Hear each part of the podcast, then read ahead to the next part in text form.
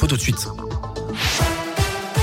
Et à la une de l'actualité, c'est officiel, les autotests ne seront plus valables pour obtenir le pass sanitaire de le 15 octobre. Une annonce faite par le ministère des Solidarités et de la Santé hier soir dans un communiqué.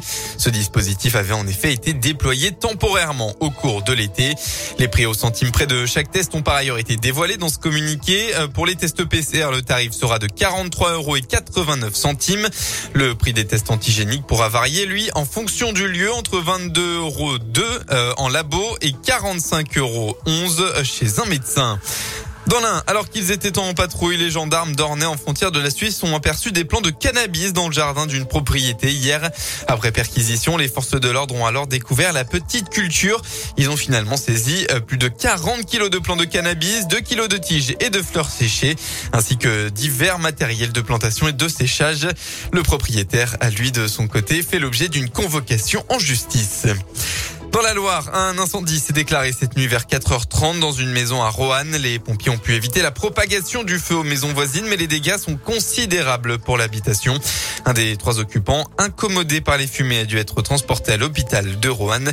On ne connaît pour l'instant les circonstances du départ du feu.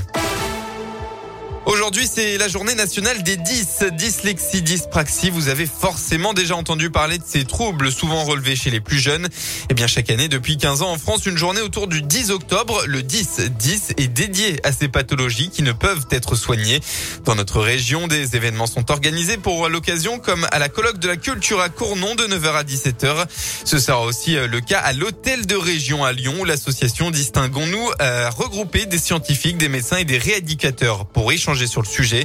Christine Pichon, présidente du, collectif, nous rappelle à quoi correspondent ces troubles Ce sont des troubles neurodéveloppementaux. Le plus connu, on va dire que c'est la dyslexie. C'est un trouble de la lecture. Vous avez la dyspraxie qui va être euh, plus un trouble de la coordination et la dysphasie qui va être un trouble du langage. C'est les trois principaux. Après, vous avez la dysgraphie, la dyscalculie. Ça touche tous les publics puisque on est avec les troubles 10 et on est 10 toute sa vie. Vous avez euh, des adultes qui euh, découvrent euh, aujourd'hui, qui sont 10 bien souvent à travers leurs enfants, justement, qui sont eux diagnostiqués.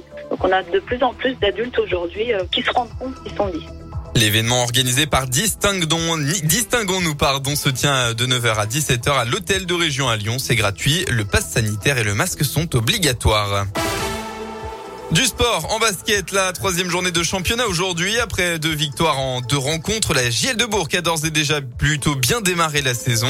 Les Bressans affrontent ce soir Strasbourg pour la troisième journée. Coup d'envoi à 20h. En revanche, début de saison raté pour la Corane. Il faudra se relever sur le parquet de Paris à 20h aussi.